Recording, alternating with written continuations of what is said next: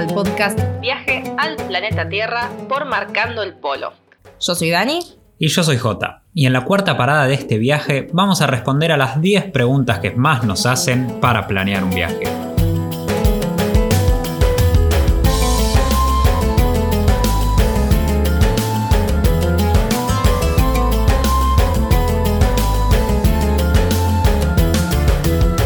Días nos llegan un montón de preguntas de gente que está planeando su viaje y tiene dudas sobre el itinerario, el presupuesto, sobre qué hacer, qué ver, sobre los miedos que van surgiendo a la hora de planear un viaje y de pensar en un nuevo destino.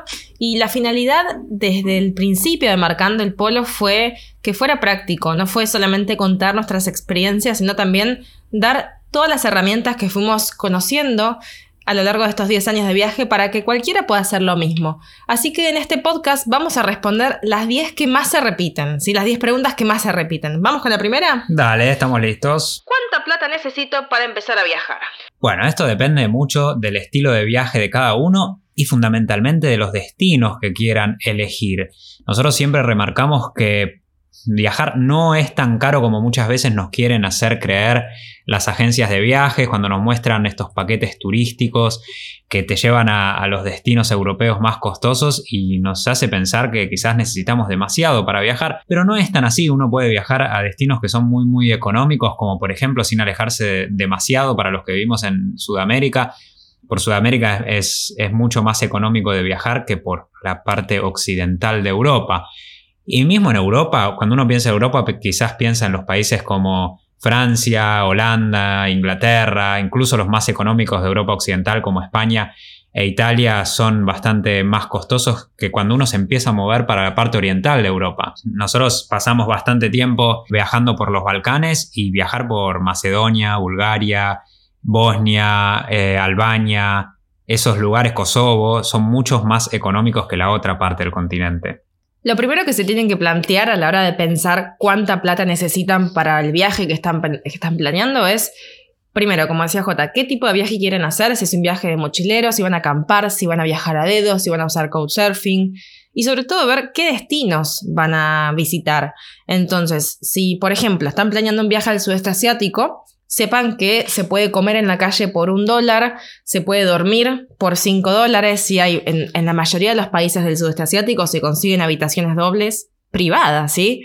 Eh, por entre 5 y 10 dólares la noche. Entonces, ahí uno ya se va poniendo un presupuesto diario, decir, bueno, eh, si entre los dos gastamos 10 dólares la noche de alojamiento, bueno, son 5 cada uno, más le sumamos por ahí 5 dólares de comida, con 10 dólares diarios podemos estar, pero así hay que sumarle el transporte. Entonces, dependiendo del destino y del modo de viaje, van a poder armar su presupuesto de viaje. Sí, para los que piensan en viajar al sudeste asiático, cuando vean los vuelos quizás les hace parecer que es, muy, muy costoso, pero una vez que, que, están en destino, en países como Tailandia, Vietnam, Camboya, Laos, Indonesia, Malasia, son muy, muy económicos, como decía antes Dani. Para que se den una idea, una referencia, nosotros en Eliminando Fronteras tuvimos un presupuesto diario de 10 dólares entre los dos.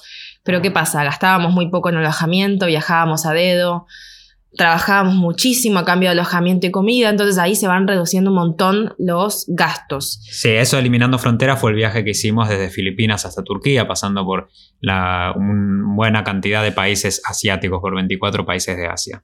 En conclusión, es imposible responder esta pregunta con un número porque cada viaje es único y esto va a depender de qué destinos decidan visitar y de qué forma. Así que, vamos con la segunda pregunta. ¿Cómo hago para llevar el dinero cuando estoy viajando?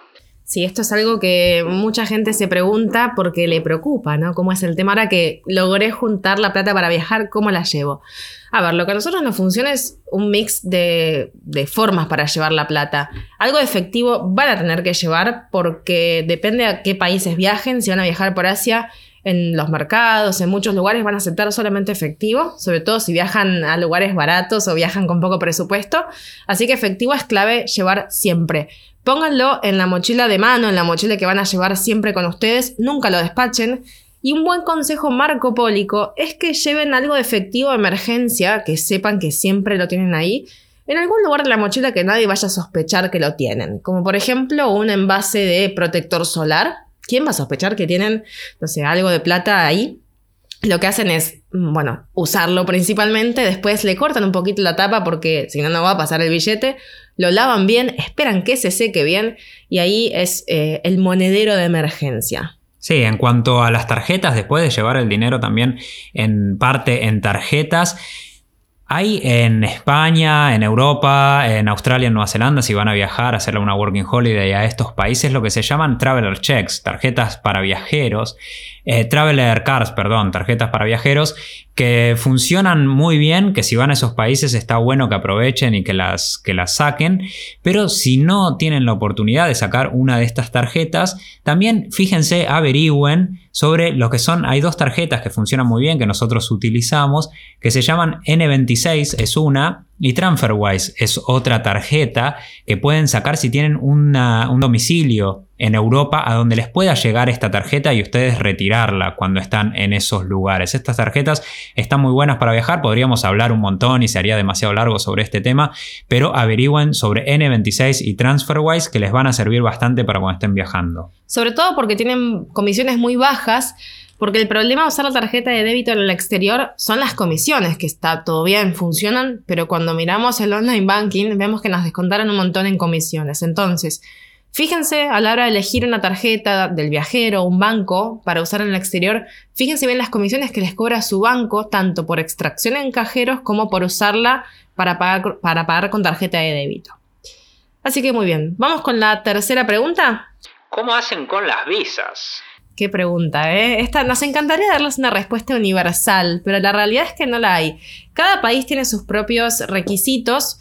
No es algo que viajen por la zona Schengen, por ejemplo, en Europa, pero si no, en Asia cada país es distinto, cada país tiene sus reglas y lo para para no aburrirnos, estas reglas cambian constantemente. Sí, averigüen muy bien esto, es fundamental antes de viajar no sea cosa de que lleguen a un destino y les pidan por la visa y digan, uy, no tengo la visa. Hay muchos destinos que no requieren visa, fíjense, porque esto cambia de, acuerdo al pasaporte de cada uno, así que hay muchos destinos que no la requieren y otros que sí. Lo que hacemos nosotros es buscar primero en la famosa Wikipedia los requisitos para ingresar a tal país, por ejemplo, para entrar a Tailandia. Ahí tenemos una noción Mm, una, primera noción de los requisitos del país, pero bueno, no nos olvidemos que esto es Wikipedia, entonces hay que buscar la fuente oficial, siempre va a ser el consulado de ese país en, la ciudad donde estemos, podemos llamar, podemos ir, o también el Ministerio de Relaciones Exteriores, que va a tener la información actualizada y de primera mano. O bueno, así es como debería ser. Nosotros en marcandoelpolo.com, en nuestro blog, tenemos post sobre los requisitos de visados de cada país que visitamos. Lo vamos actualizando constantemente, así que ahí también pueden tener un primer punto de información. Sí, ahora cada vez hay más para los países que requieren visa, que más países que dan la posibilidad de hacer estos trámites online directamente, así que es mucho más simple. Y en el caso de que no sea online, tendrán que ir al consulado de ese país por el lugar en el que estén viajando y tramitar la visa. Es simplemente pagar, hacer el trámite, cumplir con los requisitos y listo. No se preocupen demasiado. Pero bueno, dejar en claro que no es una sola visa para todos los países, porque es algo que crea mucha confusión y que nos llega mucho esta consulta por mail, que es cómo hago para sacar la visa para viajar. Y no es que hay una visa para viajar, sino que cada país tiene la suya o no. Y recuerden que cuando un país no requiere visa para entrar, hay un límite de estadía, ¿sí? por más que no necesitemos visa para entrar a Tailandia, por ejemplo, o a Malasia, el límite de estadía son 90 días. No es que nos podemos quedar el tiempo que mm, se nos dé la gana, ¿sí? Hay que estar cumpliendo dentro de esos términos. Bueno, seguimos, vamos con la siguiente pregunta. ¿Qué documentos necesito para viajar? ¿Necesito pasaje de salida? Bueno, este es otro de los temas también muy muy importantes porque entre los documentos que van a necesitar para viajar, obviamente como veníamos hablando hasta recién, la visa si la necesitan o si no la necesitan. Y también el pasaje de salida puede ser que se lo requieran en algunos destinos, pero no se lo van a requerir cuando llegan al aeropuerto del lugar al que están viajando, sino que por lo general se lo va a pedir la aerolínea al momento de hacer el check-in. Esto es porque la aerolínea o la empleada, el empleado que te atienda para hacer el check-in, es el responsable de asegurarse de que vos tengas todos los documentos necesarios para ingresar al otro país.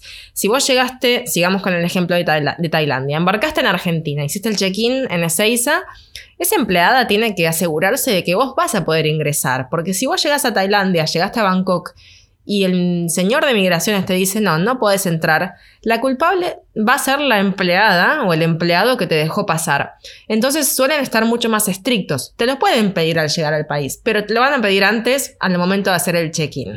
Sí, otra cosa también es tener el pasaporte válido con una vigencia de seis meses, por lo menos. Muchos países piden eso. ¿Cuántas confusiones trae este tema, no? Sí, sí, sí, porque muchos piensan que tienen un pasaporte nuevo, entonces no, tuvo, no pasaron seis meses y se lo van a rechazar. No, lo que tiene que ser es válido, que le queden seis meses antes de vencer. En el momento que vos vas a entrar a Tailandia, para poner el mismo ejemplo, le tienen que quedar por lo menos seis meses todavía de vigencia a ese pasaporte para poder ingresar. Este Por es uno de los requisitos. Sí. Estamos en octubre, ¿no?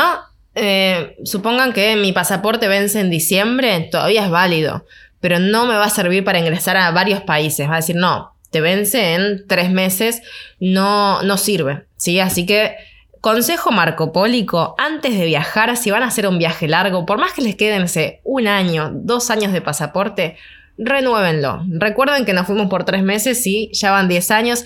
Tuve que renovar el pasaporte en China. No es lo más fácil ni mucho menos lo más económico, así que llévense el pasaporte nuevito si pueden. Sí, otra cosa que a veces te pueden llegar a pedir, dependiendo de las políticas de cada país, viniendo de un lugar donde hay zonas de riesgo de fiebre amarilla, es el certificado de la vacunación de fiebre amarilla. Esto te lo pueden llegar a pedir. Argentina, por ejemplo, tiene zonas de riesgo de fiebre amarilla en las provincias del noreste, en Misiones y Corrientes. Entonces, como argentino, por tener pasaporte argentino, te pueden pedir. Dénsela porque es gratis y ya la tienen porque dura de por vida. Y en caso de que te digan que vas a Sanidad de Fronteras, por ejemplo, y te dicen no, no lo necesitas, bueno, necesitan presentar en, la, en, en migraciones cuando ingresen a Tailandia o al país donde se la pidan, a Malasia, el certificado de exención, ¿sí? Eso ténganlo en cuenta porque se los van a pedir.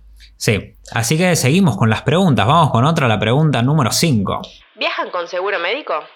Sí, sí que viajamos con seguro médico. Hemos tenido etapas y etapas. Hubo por momentos eh, parte de nuestro viaje en los que no teníamos seguro médico y obviamente ahí fue cuando nos enfermamos y cuando lo necesitamos. Es como la ley de Murphy, ¿no? Cuando no lo tenés, te pasa. Igual el seguro es una de esas cosas que compras y que estás rogando porque nunca tengas que usarlo. La realidad es que nunca nos pasó nada grave. Lo más grave que, que me pasó a mí fue que me entrara una basurita en el ojo, que me lastimara la córnea, que ya quienes nos siguen en, las redes, en el blog, en el libro o en las charlas ya lo saben. Y en ese momento no teníamos seguro. Así que bueno, tuve la suerte de que me haya pasado en Filipinas, que es un país muy económico, así que lo, lo pagamos, fueron 50 dólares todos los gastos, así que no fue para, para problemas. Pero si eso mismo me pasaba en Europa o me pasaba en Australia, en Nueva Zelanda, iba a costarme muchísimo más. Así que consejo de madre, consejo de padre, viajen con seguro. Es un gasto, sabemos que es caro, cuando uno está ahorrando para viajar, cuenta cada dólar que puede juntar cada euro, pero es necesario. No solamente seguro de salud, sino también en caso de que les roben el equipaje, se lo pierdan. Bueno, tiene mucho más eh, cobertura que más allá de la salud. Sí, bueno, yo vamos a seguir. Yo tengo una pregunta para hacerle a los pibes de Marcando el Polo, porque estoy en la duda, quiero viajar y quiero saber qué llevan en la mochila, cómo hacen para preparar esa mochila. Como regla general, recuerden que todo lo que carguen en la mochila van a tener que llevarlo durante mucho tiempo, van a tener que cargarlo abajo del sol, eh, con humedad, con calor. Entonces, Lleven lo mínimo y necesario. Un buen ejercicio que a mí me sirve para ver qué es lo que pongo en la mochila y lo que no, es preguntarme si lo quiero o lo necesito. Mi ejercicio es poner toda la ropa que me gustaría llevarme, todas las cosas, arriba de la cama y después, antes de que cada prenda entre a la mochila, me pregunto, ¿lo quiero o lo necesito? Entonces, de ahí van a ver que van a descartar muchísimas cosas que pusieron el por las dudas y van a dejar realmente lo que necesiten. Lleven ropa que combine con todo, ropa que sea liviana, que seque rápido. Ya con el tiempo van a ir viendo, antes de comprarse algo nuevo, van a ir viendo, no, esto seca, seca lento, entonces no me lo compro. Eviten las prendas blancas porque con la mochila la verdad que el roce se ensucia mucho. Eviten el por las dudas. No hay lugar para esto lo llevo por las dudas. No. Si lo necesitan en, en, el mundo, hay gente que vive y en el lugar donde vayan van a poder conseguirlo. Entonces, eh, ante la duda, no. Esa es la regla. La regla es esa. Y también eh, cuidado con los consejos de las madres, porque las madres pueden dar muy buenos consejos muchas veces, pero en cuanto al armado del equipaje, por ahí les quieren meter algún abrigo de más, llévatelo que por ahí refresca para la noche, y por ahí están yendo a Tailandia, a Vietnam y a Malasia, que hace un calor de locos en verano. O como mi mamá que me dio dos botellitas de agua oxigenada. Dos botellitas de agua oxigenada. Gracias, mamá. Para que, creo que nunca las abriste esas botellitas. Nunca las ¿para llevé. Qué? ¿Para qué las querés? No, claro, claro. Así que cuidado con esas cosas. Ármense bien la, la mochila, ármensela ustedes. Fíjense con qué, qué, es lo que llevan. Y después, bueno, nada, la ropa se lava. Lleven, si van a estar viajando por lugares donde hace mucho calor, que van a transpirar mucho, no van a llevar una ropa para, una remera para cada día. Se llevan un jabón blanco, se lo compran en destino el jabón blanco y van lavando. Muchas veces la gente se traba cuando sabe que va a viajar un mes, dos meses, tres meses y no sabe por dónde empezar a armar la valija, la mochila. Siempre piensen que van a viajar una semana, ¿sí? Porque no van a pasar más de una semana sin poder lavar. Entonces, de ahí ármense el equipaje para una semana. Llévense siempre al menos una muda un poco más linda para salir por si los invitan a una fiesta o si quieren salir a algún bar. Una muda está bien y esa muda después va a ser ropa para salir, después es ropa para todos los días, ropa para autostop, ropa para dormir. Así que ahora que ya tenemos la mochila armada, ¿cómo hacemos para planear el itinerario de viaje? Este es un tema que a mí me encanta, a mucha gente le puede parecer muy pesado, muy aburrido buscar la información sobre los lugares que queremos visitar, pero a mí me gusta mucho este tema, así que para mí lo principal para planear el itinerario, una vez que se deciden a qué países quieren ir, porque me imagino que ya una idea sobre qué parte del mundo tienen ganas de visitar, empiecen a buscar en internet, está lleno de información, a veces es difícil encontrar filtrar esa información, qué es lo bueno, qué es lo malo. Eh, entren a Marcando el Polo si van a viajar por Asia, ahí van a tener un montón de información sobre nuestras experiencias. Después, otras páginas que nosotros utilizamos mucho son Wikitravel o Wikivoyage, que tienen un montón de información sobre un montón de destinos. Ahí busca, es como una Wikipedia, pero de destinos para viajar. Así que ahí tienen un montón de información.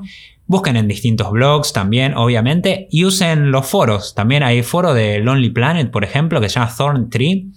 Es muy, muy bueno, muy útil. Ahí hay un montón de gente respondiendo y es para preguntar dudas que tienen o el foro de TripAdvisor, por ejemplo. Y sobre todo busquen en inglés, hay muchísima más información sobre viajes en inglés, más blogs o mismo Wikitravel, pero en inglés van a encontrar un montón de información útil. Sí, también en este momento de, de, decidir los lugares por los que queremos, queremos ir, nosotros miramos muchas películas, libros, documentales de cada uno de los destinos y eso nos van abriendo la mente a distintos lugares que quizás no teníamos planeado en un principio porque uno cuando empieza a buscar quizás le aparecen las 10 mejores playas del sudeste asiático y por ahí no es eso lo que a uno le interesa, así que va a depender muchísimo de los intereses que tengan ustedes en cada viaje.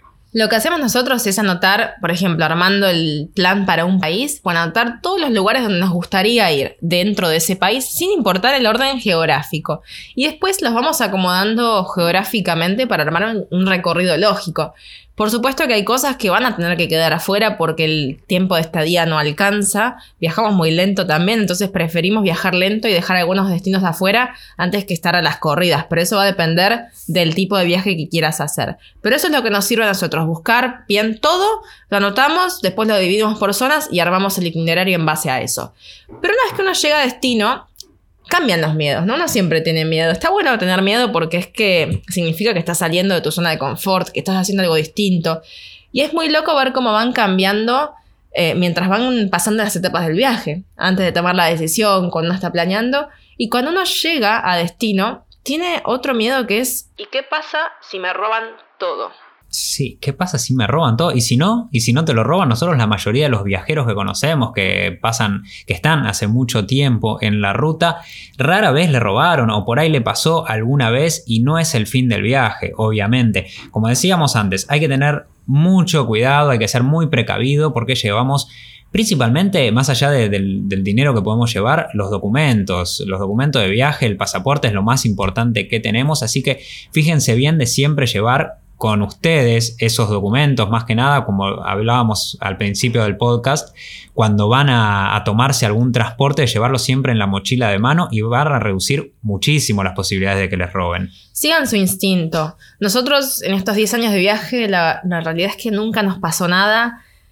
Asia en general es muy seguro, entonces tengan mucho cuidado también que somos muy precavidos, ¿no? Siempre el pasaporte pegado al cuerpo, la mochila, no se vayan a dormir si toman un transporte público al nocturno, no se duerman y dejen la mochila en sus pies, siempre traten de abrazarla, de atarla, viajen con su propio candado si es posible, no solo para cerrar la mochila, sino también para cerrar las puertas de las habitaciones. Hay muchos lugares donde directamente se cierran con un candado, entonces si cierran con su propio candado saben que nadie va a tener la llave para abrirla. Y después seguir el instinto y, confiar y también atraer esta energía positiva, ¿no? No pensar que les van a robar todo. Sí, no viajar con miedo, eso es fundamental. Si van a viajar paranoicos pensando que, que van a perder todo, hay más posibilidades de que les pase. Así que viajen tranquilos y, hablen con la gente todo el tiempo. Acérquense a la gente, no piensen que todo el que se está acercando a ustedes es porque los quiere estafar, les quiere robar o quiere sacar algo de ustedes. Pero ahora cuando hablamos de hablar con, con la gente, de comunicarnos, viene otra pregunta. Y es, ¿cómo hacen para comunicarse en los países donde no hablan el idioma?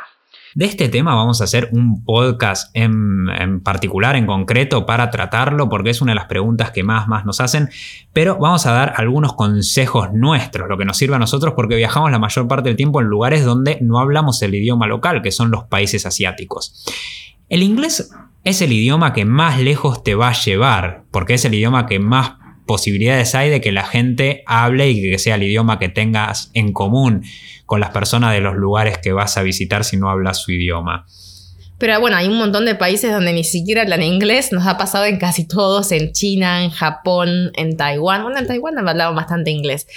Pero no podemos aprender todos los idiomas porque nos llevaría demasiado tiempo, si bien siempre tratamos de aprender algunas palabras básicas. Siempre el gracias lo aprendemos en todos los idiomas. Hola, cuánto cuesta. Algunas palabras sobre todo como para romper el hielo. Y cuando la gente ve que uno se interesa para aprender, aunque sean dos palabras de cada idioma, ya entra distinto. Eso por un lado. Después, tienen que buscar la forma de poder comunicarse más allá de lo verbal. Entonces, nosotros lo que hacíamos era escribir en una hoja todas las frases que necesitábamos en cada país. En nuestro caso somos vegetarianos, entonces eh, teníamos eso bien en claro, somos vegetarianos, no comemos ni carne, ni pollo, ni pescado, ni huevos, entonces eso lo teníamos bien escrito. Y cuando llegábamos a cada país le pedíamos a la primera persona que nos alojaba si nos podía traducir esas frases. Y directamente íbamos y se los mostrábamos a la gente y así nos íbamos comunicando. Otra forma era teniendo una carta para hacer dedo, por ejemplo, que explicaba quiénes éramos, de dónde veníamos, por qué estábamos haciendo eso. Y lo acompañábamos con un librito con fotos de nuestro viaje, de nuestro país y de nuestra familia, porque la gente se preocupaba muchísimo. Hay que tener en cuenta que en muchos países la barrera no es solo idiomática, sino que también es cultural.